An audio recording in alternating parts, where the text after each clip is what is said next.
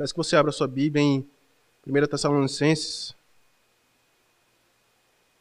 1 Tessalonicenses, capítulo 4, do verso 13 ao verso 18. Acompanhe com amor a leitura da palavra do nosso Deus.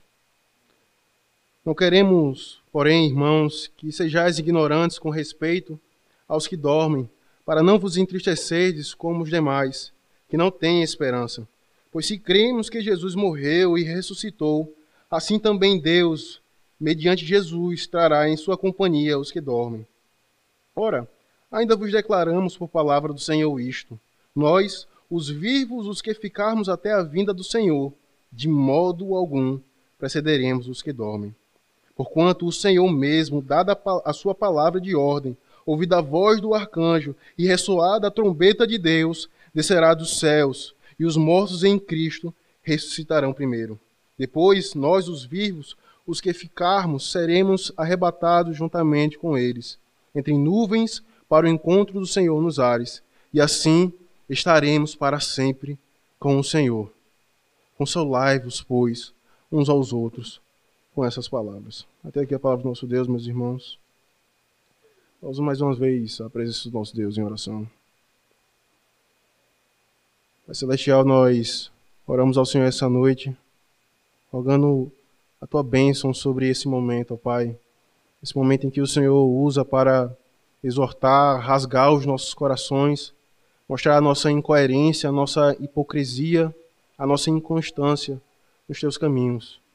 Mas esse também, ó Pai, é o momento em que os nossos olhos são voltados para o Cristo que foi crucificado e ressurreto Aquele que, através da sua obra, ó Deus, produziu justiça para a tua igreja, ó Pai. Nós pedimos que, através do teu Espírito Santo, tu ilumine as nossas mentes, abra os nossos corações para ouvir o teu evangelho e assim sejamos edificados, ó Pai. Nós te damos graça pela preservação desse texto e o Senhor preservou ao longo das décadas para instruir a tua igreja, não somente no caminho que nós devemos andar, mas principalmente, ó Pai, nesta noite no que diz respeito à tua volta. É em nome de Cristo Jesus que nós oramos. Amém. Querido, queridos, em nossa caminhada cristã, nós facilmente perdemos de vista o propósito final do Evangelho do nosso Senhor e Salvador Jesus Cristo. É bem verdade que Deus, em sua providência, na sua sábia providência, enviou a Cristo para habitar entre nós, cheio de graça e verdade, e para que, através da sua obediência ao pacto firmado com Deus Pai, ele pudesse produzir justiça e redenção para o seu povo. Entretanto, se a nossa compreensão quanto ao Evangelho para por aqui, nós somos os mais miseráveis homens. E não me entenda mal, queridos.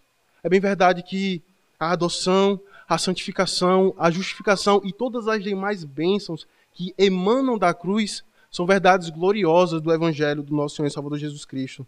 Contudo, quando paramos por aqui não abraçamos a plenitude das promessas que Cristo nos dá mediante a sua morte. E isso, queridos, se dá muitas vezes pelo fato dos nossos corações estarem tão enraizados nesse mundo que nós não mais desejamos a volta de Cristo. Quão raro, meus irmãos, tem sido os momentos em que nós vamos para o nosso quarto ou indo ao trabalho, meditamos sobre a volta de Cristo. E como consequência, não demorará muito para a tua alma, para a tua fé, ela padecer na peregrinação deste mundo, rumo à cidade celestial. Ora, queridos, é bem verdade que a santificação, a adoção e a justificação são bênçãos que nós já desfrutamos aqui e agora, como o já, mas ainda não. Entretanto, quando tais bênçãos que emanam da cruz não são vistas, não são observadas através das lentes da consumação, glorificação e volta de Cristo, tudo inclusive a fé cristã, se tornam inúteis e sem propósito. A santificação, por exemplo, quando nós não cultivamos a mentalidade peregrina de que Cristo voltará para buscar a sua igreja, ela se torna sem propósito. A santificação ela só possui o seu consolo, porque aquele que começou a boa obra em nós há de completá-la até a volta de Cristo Jesus. A adoção, ela só possui a, a sua glória, porque seremos achados como filhos de Deus nas novas nos novos céus e na nova terra. A justificação só possui a sua majestade, porque diante do trono de Deus, quando nós formos ser julgados, nós seremos considerados como santos, justos e perfeitos. É aqui, meus irmãos, que eu quero que vocês notem a necessidade de se meditar sobre a volta de Cristo, sobre o juízo final. Eu falo isso porque a longo prazo o teu coração não verá mais propósito em caminhar diante do Senhor.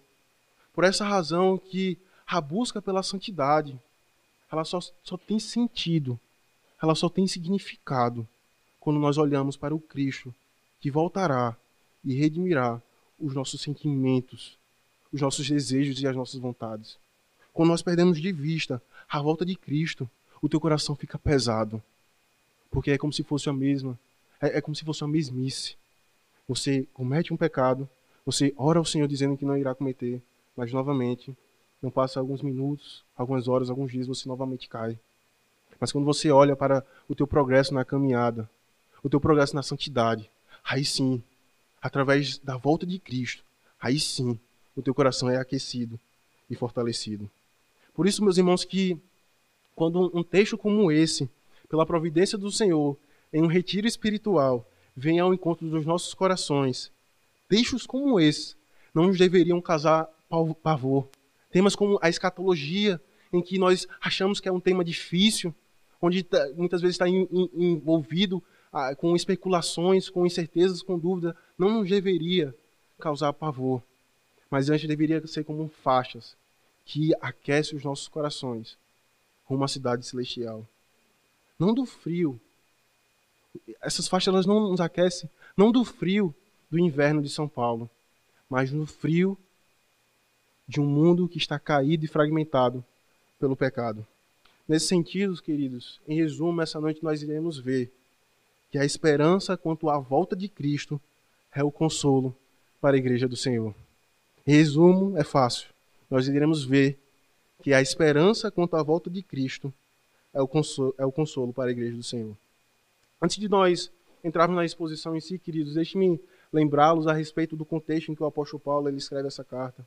O apóstolo Paulo, tendo passado por diversas cidades em suas viagens missionárias, como é relatado lá no livro de, de Atos, após ter passado pela cidade de Anfípolis, a Polônia, chega agora em Tessalônica, onde juntamente com Silvano, Silas e Timóteo, eles plantam uma igreja ali na, na cidade de Tessalônica.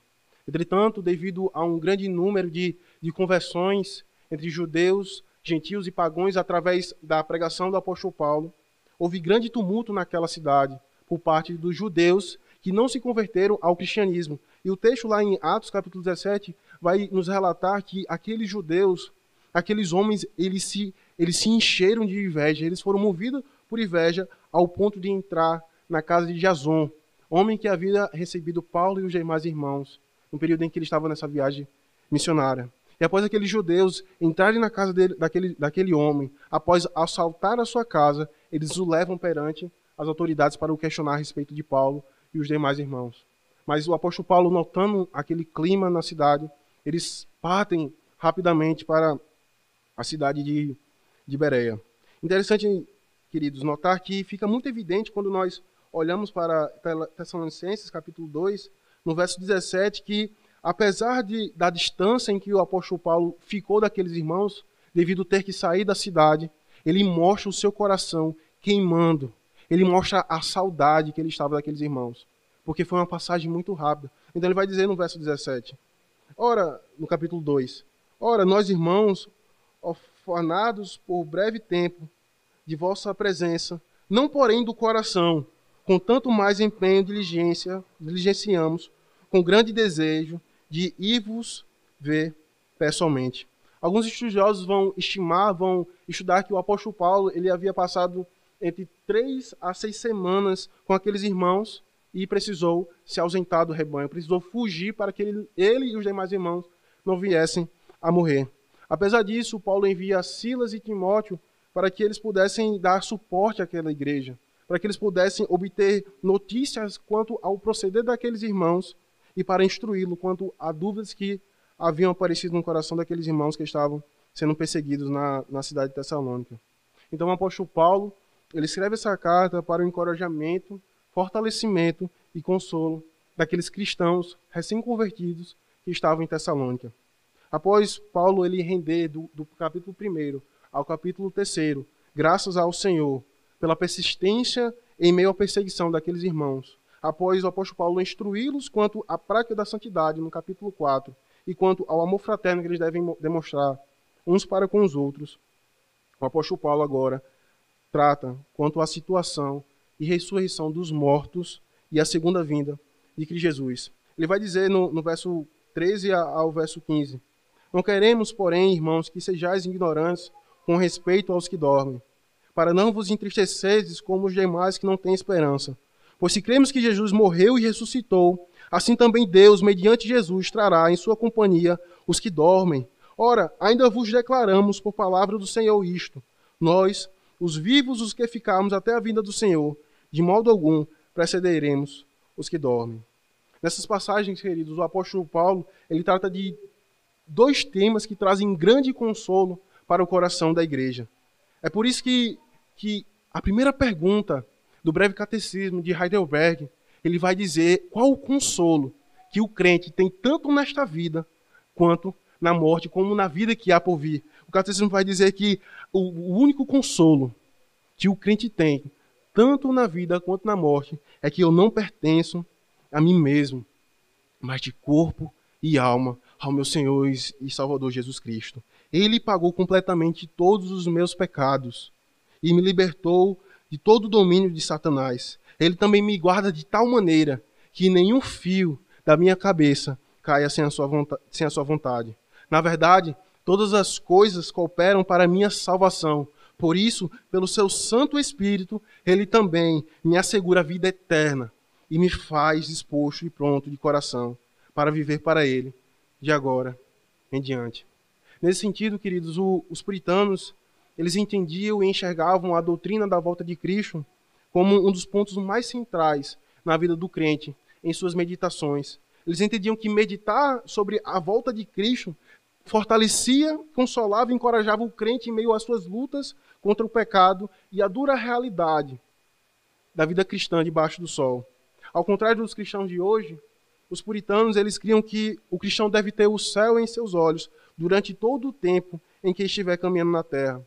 Eles estavam persuadidos de que as alegrias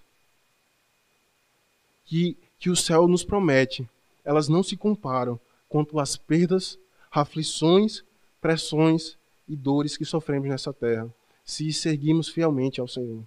Essa mentalidade de que nós não pertencemos a este mundo, mas que Cristo nos redimiu para estarmos com Ele nos novos céus e na nova terra. Era algo que estava intrínseco no coração dos puritanos e que deve também estar nos nossos corações. Os puritanos eles viviam com essa mentalidade de maneira intensa em todos os seus afazeres. Não é, não é à toa que aqueles homens eles eram considerados como homens doutos, homens capacitados e homens que se desgastaram na produção de sermões, livros em, em viagens missionárias, enquanto eles buscavam fazer tudo isso para a glória do Senhor mantendo os seus olhos fixos na eternidade. E essa verdade, queridos, ela vai de encontro ao nosso coração, com a mentalidade de que muitos acham que ser cristão é ser como monges que se isolam do mundo, se isolam da, da realidade em qual eles estão inseridos, para ficar meditando sobre verdades do Evangelho, sobre a volta de Cristo. Mas quando nós olhamos para os nossos pais, quando nós olhamos para esses homens no passado, nós percebemos que sim, eu posso ser o melhor médico, eu posso ser o melhor funcionário público, eu posso ser o, o, o, melhor o melhor o melhor professor para a glória do Senhor e mesmo assim ter os meus olhos fitos na eternidade. Muitas vezes, meus irmãos, nós não, não consideramos a realidade da vida cristã porque os nossos olhos perderam de vista o propósito final do Evangelho. Nós somos homens doutos em dar definições quanto à santificação, quanto à adoção, quanto à justificação, mas quando nós perdemos de vista o propósito da volta de Cristo, tudo, inclusive até os nossos trabalhos seculares, perdem sentido. O puritano Jonathan Edwards ele vai dizer: ó oh Deus, faz a eternidade ficar gravada em meus olhos. Muito mais nós hoje, queridos, deveríamos dizer: faz, Senhor, que não somente a eternidade fique gravada em meus olhos, mas também em meu coração, em minha alma, em minha mão e os meus pés, para que assim em tudo eu possa glorificar o Senhor, tendo os meus olhos fitos na eternidade, tendo os meus olhos fitos nas promessas de que o Senhor voltará para buscar a tua igreja. Vocês percebem, queridos, a necessidade de cultivar um coração que está voltado para os céus, mais do que criar os caminhos da especulação, dúvidas e incertezas que esse assunto gera. Algo que o apóstolo Paulo vai condenar a postura desses irmãos no capítulo 5, quando eles buscam entender qual será a data da volta de Cristo. Mais do que nós ficarmos rodeados de especulações, é ter os nossos corações conduzidos à palavra do Senhor, de maneira bíblica, estudarmos a respeito desse assunto e ter os nossos corações consolados com a promessa de que Cristo voltará para nos buscar. Entretanto, queridos, eu não poderia de ressaltar o grande desafio que em meio à nossa vida, em aos afazeres da nossa vida, é cultivarmos um coração que não pertence a esse mundo. Que desafio, meus irmãos, é nós entendermos que nós não pertencemos a esse mundo. É por isso que o apóstolo Paulo, ele escreve a esses irmãos, os alertando quanto o perigo de se esquecer dessa verdade. A todo momento as escrituras ela irá nos mostrar, como ele fala no verso 14, no verso 13, não queremos, pois irmãos, que sejais ignorantes com respeito aos que dormem, para não vos entristecer, como os demais que não têm esperança. A todo momento as sagradas escrituras ela vai nos mostrar esse paralelismo entre aqueles que amam a Deus e temem a Deus e aqueles que desprezam a lei do Senhor e vivem impiamente. Aqui, nessa passagem que nós lemos, há esse princípio de paralelismo. Ora, ou você descansa nas promessas do amado de tua alma, na esperança de que ele voltará para buscar a, tua, a sua igreja, ou não haverá distinção, ou não haverá diferença nenhuma entre você e um ímpio. Ora, ora queridos, o que, é que significa ser um ignorante aqui nessa passagem que o apóstolo Paulo ele vai nos dizer? como alguém que, que não tem esperança. O que, é que significa ser ignorante? Quanto às verdades da, das promessas do Evangelho. É aquele indivíduo que vive impiamente e não considera o estado de sua alma. Onde não considera onde a sua alma irá passar a eternidade. Onde você percebe que, pelo fato de ele não considerar onde a sua alma irá passar, ele vive impiamente. É por isso que, nesse exato momento, há pessoas se embebedando, se matando e acultuando a carne porque eles não consideram o estado final de sua alma. Ele não considera onde a sua alma vai passar. Você percebe, meu irmão, o quão é importante essa doutrina para a igreja do Senhor. Quando a igreja de Cristo esquece essa doutrina, até mesmo a nossa pregação é vã. Mais do que uma exegese, ou uma hermenêutica bem aplicada, ou estudo sobre escatologia, essa doutrina, ela tem a finalidade de aquecer o teu coração consolar a tua alma e fortalecer o teu coração rumo à cidade celestial que o teu próprio Cristo promete a você. É esta doutrina, meu irmão e minha irmã, que irá consolar o teu coração em meio aos pesares dessa vida. É essa doutrina, quando a perda de um ente querido estiver diante de você, é essa doutrina que irá fortalecer o teu coração e não fazer você chutar a, expressão como nós costumamos, chutar o pau da barraca, abandonar a fé cristã. É quando você olhar para a perda de um ente querido. É você olhando para os pesares dessa vida. Quando você olha para essa doutrina, isso consola, isso fortalece ao teu coração. É essa doutrina, jovens, que irá trazer alento, regozijo, paz, força e consolo ao teu coração em meio às, às inconstâncias do teu caminhar. Em meio à hipocrisia esmagadora que, que, que, que esmaga a tua consciência. Em meio à tua inconstância. É você lembrar que Cristo voltará. É através dessa doutrina que você poderá dizer diante do Senhor: Senhor, aqui está um grande pecador, com desejos e vontades distorcidas e aquém da tua revelação. Mas eu, tra... mas eu quero trazer à minha memória, eu quero trazer à minha alma aquilo que pode me dar esperança. Que no novos céus e na nova terra não haverá pecado, dor e pranto. Não haverá mais a inconstância do meu coração não haverá mais a, a hipocrisia que muitas vezes eu preciso carregar. Mas haverá a alegria e paz quando eu contemplará aquele que morreu em meu lugar. Essa doutrina que irá aquecer o teu coração, jovem. Essa doutrina que irá aquecer o teu coração, meu irmão e minha irmã. Não são poucas as vezes, queridos, que observamos pessoas que, diante da morte, que diante da perda de um ente querido, não vem mais propósito na vida e entram em uma profunda de depressão. É isso que significa ser um ignorante. Quanto aos que dormem, não há paz, não há esperança em seus corações, porque a sua vida ela se limita ao aqui e agora. Por isso que quando um colega ou quando uma esposa ou quando um filho morrem, eles entram em uma profunda depressão. Até mesmo alguns se suicidam, porque não vem mais propósito na vida. Mas como cristão, quando nós olhamos para a doutrina, quando nós olhamos para a volta de Cristo, ainda que nós venhamos a, a padecer, ainda que nós venhamos a, a ficar triste, nós temos a certeza absoluta que um dia nós iremos olhar face a face aquele que nos redimiu e não haverá mais morte.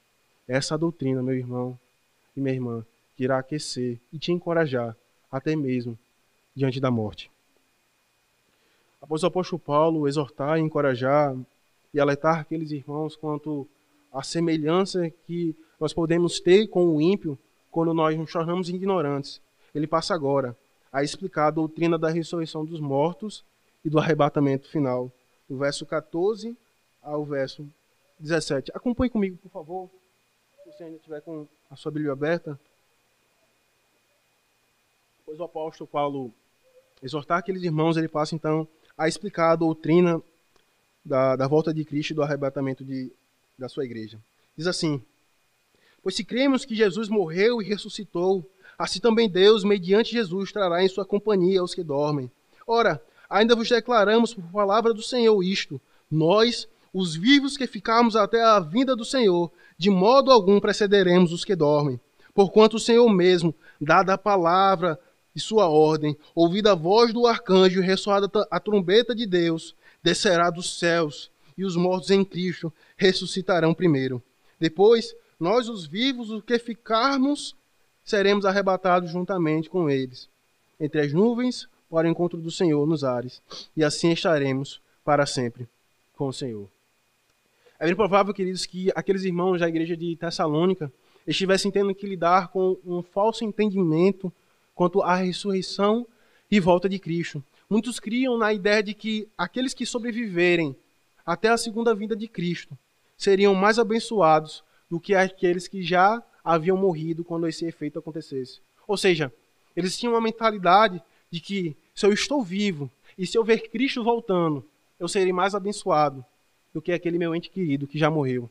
É por isso, então, que o apóstolo Paulo escreve essa carta e explica essa doutrina de uma maneira bem clara àqueles irmãos.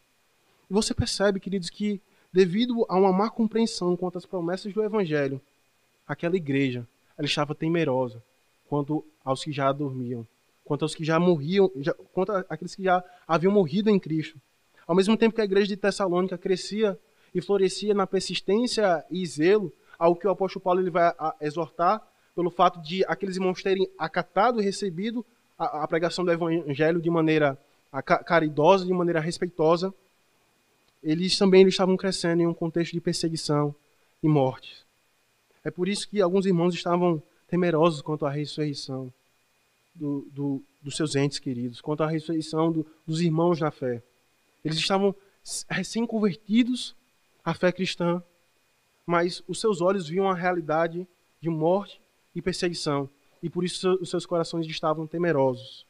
E o apóstolo Paulo fala de uma maneira bem clara: não, de modo algum precederemos os que dormem. De modo algum, nós que já estamos vivos seremos mais beneficiados do que os nossos irmãos, do que os nossos entes queridos que, que já morreram.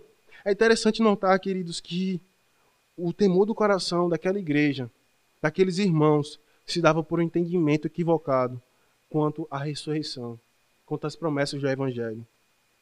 Em nossa caminhada cristã, nós vamos conhecendo alguns irmãos, nos tornamos íntimos de alguns, mas infelizmente, em um determinado momento, nós notamos que alguns vão ficando para trás, alguns ficam no, no meio do caminho, e daí ficamos nos questionando: por que, por que isso acontece? O, o, que, é que, o que, é que aconteceu para que aqueles irmãos abandonassem o evangelho? Mas aí quando nós quando nós examinamos o caso mais a fundo, de uma maneira, de uma maneira minuciosa, nós notamos que aqueles irmãos nunca tiveram apreço e deleite nas doutrinas do Evangelho. Eles nunca demonstraram amar as, as Sagradas Escrituras. Eles nunca demonstraram amar o ensino das Sagradas Escrituras. Se demonstraram, era por uma mera curiosidade, que a exposição verdadeira do Evangelho não os levaram a abandonar aquelas falsas doutrinas. Não se engane, meus irmãos. O entendimento errado das Escrituras leva à morte. E neste caso que nós lemos aqui, leva a uma depressão, leva a um temor, leva a uma inquietação da alma. Por isso, meus irmãos, que quando há alguma dúvida em nosso coração, quando há algum questionamento a respeito de alguma doutrina, é bem verdade que nós devemos procurar o pastor, é bem verdade que nós devemos procurar os presbíteros, mas acima de tudo, queridos, nós devemos ter os nossos corações voltados para as Escrituras e ouvir o Cristo falar ao nosso coração. Note que o apóstolo Paulo deixa bem claro que, de como se dará a volta de Cristo. Diferente de algumas doutrinas que nós temos hoje e que também foram expostas no sábado na, na introdução à escatologia, algumas doutrinas vão defender a ideia de que a volta de Cristo se, se dará de maneira silenciosa, onde somente os eleitos irão ver e sentir esse momento. Contudo, a Sagrada Escrituras ela vai a, a todo momento revelar que essa doutrina ela não se fundamenta e que a volta de Cristo ela se dará de maneira sobrenatural, pública, assombrosa e visível a todos os olhos, para que todo joelho se prostre e toda língua confesse que Cristo é o Senhor. Quando nós lemos esse texto, não, é, é impossível nós defendermos a ideia de que o arrebatamento será silencioso, silencioso. Ele vai dizer que após ouvir a trombeta, e a, após soar a trombeta e a voz do arcanjo, Cristo descerá com seu exército celestial para buscar a, a sua igreja e para os novos céus e a nova terra. Para os ímpios, meus irmãos, esse momento será de grande pavor e desespero, pois as suas almas não têm onde se apoiar, senão na tolice dos seus corações, que ouviram o evangelho, mas se fizeram de surdo surdos. Enquanto para a igreja de Cristo, esse soar da trombeta, esse evento assombroso, será de grande consolo e alegria, pois nós, os crentes, não temos em nada a se apoiar, senão no sangue do Cordeiro que foi morto e ressuscitou. Ele sim é o consolo da igreja, em meio às lutas contra o pecado, em meio ao questionamento: será que Será que Deus está vendo tudo isso? Será que Cristo irá voltar? Este é o consolo para a igreja do Senhor. Quando aquele dia, quando aquele dia, aquele grande dia chegar, isso trará paz ao nosso coração. Nós iremos encontrar com Cristo. Será como um grande casamento desejado e ansiado, onde o, o noivo, juntamente com o exército celestial, descerá para cumprir um eterno e glorioso casamento com a sua noiva. Anthony Huckman, comentando sobre esta passagem, ele vai dizer que a expressão que o apóstolo Paulo usa para descrever essa volta de Cristo se assemelha a um rei que estava voltando de regresso à sua cidade e que depois de vencer uma batalha, o seu povo vai ao seu encontro. Ou seja, mostrando justamente a ideia do encontro do Senhor com a igreja nos ares, como, é, como o apóstolo Paulo vai dizer aqui no verso 17. Então, o povo vê o rei glorioso, que venceu uma batalha, eles vão ao encontro dele e voltam para festejar para a cidade. Cristo não nos levará para outro lugar, senão para os novos céus e a nova terra. Justamente confrontando aquela ideia de que Cristo irá nos buscar, depois ele, ele voltará para os céus, depois, em, em um terceiro arrebatamento, em uma terceira vinda, ele julgará a terra. Não, meus irmãos. O nosso grande rei, que venceu a batalha, ele voltará e nós iremos ao encontro dele nos ares. E ele voltará para os novos céus e a nova terra, onde ele irá, juntamente com o seu povo, reinar de maneira plena. Hoje nós reinamos em Cristo e com Cristo, mas ainda não de maneira plena. Mas quando Cristo voltar, aí sim, nós julgaremos até mesmo a terra e os anjos. Quando estamos fundamentados nessa verdade, queridos, aí faz todo sentido dizer: Senhor, grava a eternidade em meus olhos, para que eu não perca o propósito final do Evangelho. Tome cuidado, meu irmão, porque você pode ser alguém que sabe o catecismo decorado. Você pode ser alguém que saiba citar vários e vários teólogos. Até mesmo saber definir o conceito de doutrinas difíceis. Mas se você perde de vista a volta de Cristo, é vã a sua fé. É vã a tua pregação. Por isso que quando nós nos reunimos em um retiro espiritual para estudar um, tema escatologia, não é para nós ficarmos presos em especulações, mas para que os nossos corações se voltem para as Sagradas Escrituras e aprendemos a respeito daquilo que Cristo promete à sua igreja. O puritano Thomas Golden conta, Thomas Gooden, ele conta a história de um jovem a quem ele chama de William, um jovem que havia ficado cego aos seus 10 anos de idade.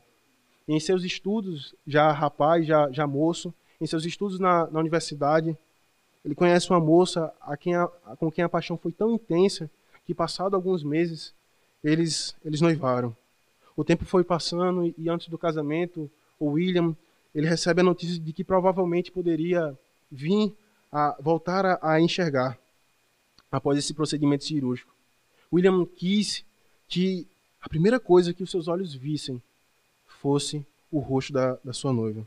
Foi assim que, contra toda a esperança, pediu que tirassem os curativos de seus olhos no exato momento em que a sua noiva estivesse entrando ao seu encontro.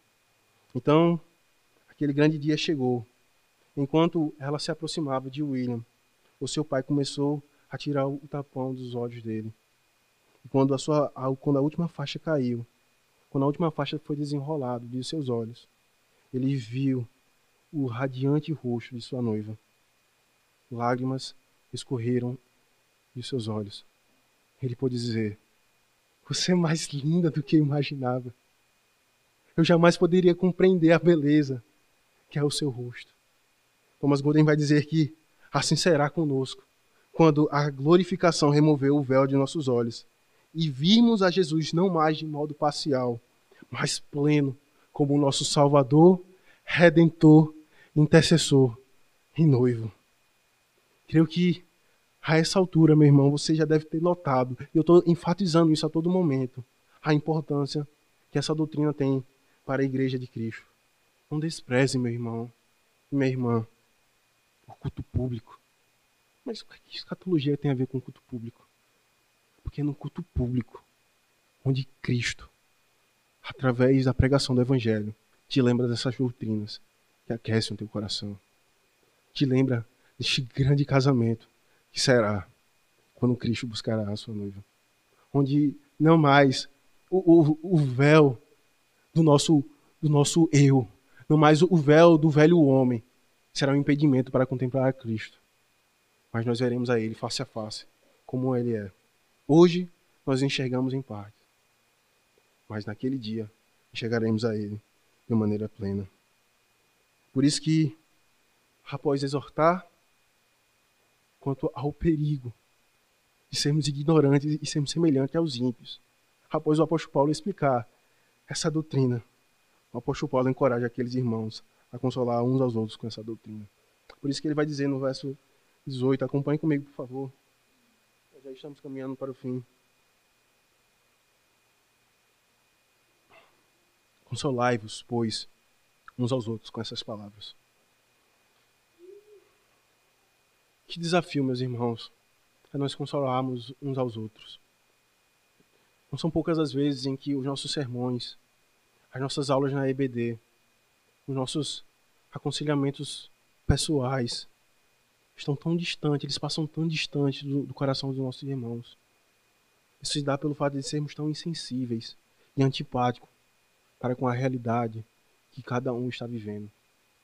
O aprendizado de conceitos, termos e doutrinas sem a devida meditação pode nos levar a termos resoluções e conclusões utópicas e distantes da realidade do coração do homem. É daí que, quando eu aprendo sobre escatologia, é daí quando eu aprendo sobre santificação e sobre qualquer outra doutrina, quando eu medito sobre esses temas à luz do Evangelho, nos tornamos pessoas sensíveis à realidade do coração do nosso irmão. Você não mais passa a enxergá-los como formas de bolo, em que você joga um pouquinho de de conceito, um pouquinho de doutrina, mexe ali e pronto. Está tudo certo. Ele é um, o, o homem mais crente da face da terra. Muitas vezes nós lidamos assim com nossos irmãos. E daí ficamos tristes e desanimados. É bem verdade que nós devemos confrontar. É bem verdade que nós devemos confrontar quando deve ser confrontado. É bem verdade que nós devemos consolar quando devemos consolar. Mas antes de tudo, nós precisamos tentar rasgar o coração dos nossos irmãos com a proclamação do Evangelho. Eu devo lidar com ele como alguém que, assim como eu, assim como eu, careço ser lembrado das promessas do Evangelho. E aí sim eu passo e eu deixo de ser uma pessoa insensível. Eu passo de ser uma pessoa ignorante para com o coração dos meus irmãos. Aí eu passo a consolar uns aos outros com a proclamação do Evangelho com essa doutrina, com essa verdade. E sabe o que é mais engraçado em tudo isso, meus irmãos? Quando nós nos tornamos pessoas sensíveis à realidade do coração do meu irmão, você notará que o teu coração também precisa ser aconselhado, encorajado lembrado da volta de Cristo. Você precisa disso, meu irmão. Você precisa ser lembrado da volta de Cristo. Não somente ficar vendo a, a, a trave, o, o, cisco no olho do, dos nossos irmãos. Nós precisamos tirar as nossas traves e sermos lembrados que eu preciso ser também aconselhado quanto à volta de Cristo. E não demorará muito, queridos, após você entender que você também carece do Evangelho, para que as lágrimas da humildade do teu coração escorram sobre a tua alma. E aí sim, você passará a se alegrar com os que se alegram e a chorar com os que choram. Quando um, um irmão teu perde um ente querido, quando você entende a sensibilidade que é aquele momento, você passa a chorar com ele. Mas quando ele se alegra com a aprovação em um concurso, com um emprego, com um casamento, aí você se alegra com ele. Porque agora você entende a importância do aconselhamento, a importância de sermos sensíveis à realidade um dos outros. Que desafio, queridas, é meditar sobre a volta de Cristo. Nós primeiros, nós primeiros vimos que isso deve ser levado de maneira séria, para nós não sermos semelhantes aos ignorantes, que não têm esperança. Em segundo lugar, nós vimos que nós devemos ser instruídos, não somente escatologia, mas sobre qualquer outra doutrina, à luz daquilo que Cristo fala em Sua palavra, inclusive escatologia. Nós não devemos cair nas especula especulações, nós não devemos cair no medo quando nossos corações se voltam para aquilo que Cristo diz em Sua palavra. E por fim, nós vemos que de como essa doutrina ela tem um propósito de nos unir para, para adorarmos até que Cristo venha. De novo, nós primeiros vimos a necessidade de que nós não devemos ser ignorantes quanto à volta de Cristo, porque nos tornamos iguais a ímpios. Nós devemos, em segundo, nós vimos a necessidade de toda e qualquer doutrina, inclusive escatologia, ter os nossos corações voltados para aquilo que Cristo diz. E nós vimos que essa doutrina, ela tem um propósito de unir a igreja do Senhor para adorá-lo até que ele venha. E aqui eu tenho uma aplicação para as crianças. Crianças, sabe quando papai sai para trabalhar e daí você fica triste, mas ao mesmo tempo você tem a certeza que ele voltará para brincar com você, ver filmes, ler a Bíblia, colocar você para dormir? Da mesma forma, Jesus, o teu Salvador, ele voltará para te buscar. Ele voltará para viver com você, papai e mamãe. Peça para papai e mamãe sempre te lembrar dessa verdade. Não somente ele precisa ser lembrado, mas você também, crianças. Não desanime, caro cristão. Em minha juventude, eu já posso ver e sentir que a vida cristã debaixo do sol ela não é fácil. Ela não é um mais um igual a dois. Ela não é aprender sobre a doutrina da santificação e sermos os mais, os, os mais piedosos.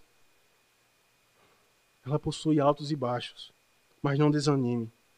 Olhe para as mãos calejadas do carpinteiro e veja como um homem a sua obediência à lei em teu favor. Mas olhe também para o Filho de Deus, que era 100% Deus, e ouça as palavras sendo ditas ao teu coração. Não se turbe o vosso coração. Credes em Deus, crede também em mim. Na casa do meu pai há muitas moradas. Se assim não for, eu não vos teria dito, pois eu vou para preparar-vos lugar. A minha alma anseia pelo Senhor, mais do que os guardas pelo romper da manhã, mais do que os guardas pelo romper da manhã. Espere, Israel, no Senhor, pois Ele é quem redime de todo o pecado.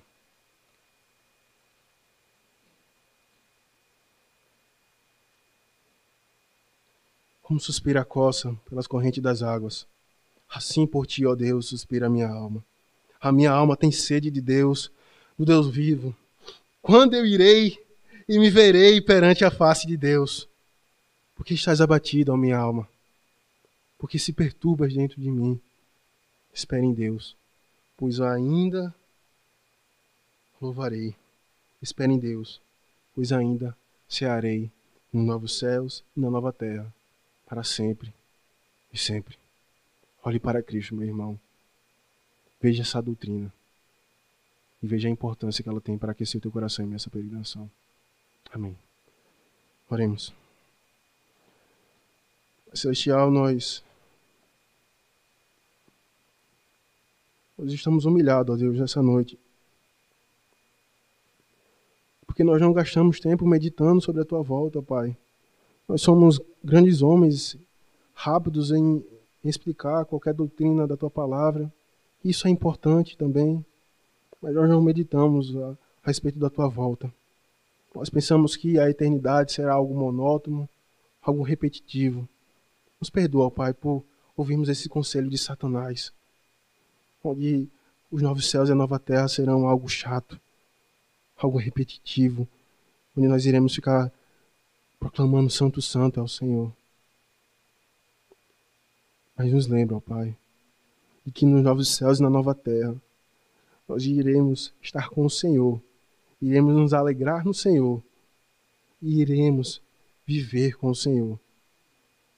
Nos faz lembrar, ó Pai, dessa verdade, para que os nossos corações não venham a enfraquecer no frio deste mundo quebrado pelo pecado.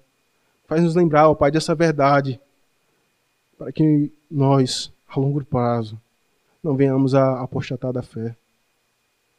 Aquece, ó Pai, os nossos corações com essa doutrina. Nós carecemos do Teu auxílio. Nós louvamos, ó Deus, porque através de Cristo Jesus os nossos corações podem descansar nessa promessa de que o Senhor voltará. É somente através de Cristo e por Cristo que nós iremos ver ao Senhor face a face, como o Senhor nos vê. Aquece, ó Pai, o coração da tua igreja. Fortalece a igreja presbiteriana de Vila Guarani, para que nós não venhamos, ó Deus, a esquecer que o Senhor nos voltará para nos buscar. No nome de Cristo, ó Deus, que nós oramos. Amém.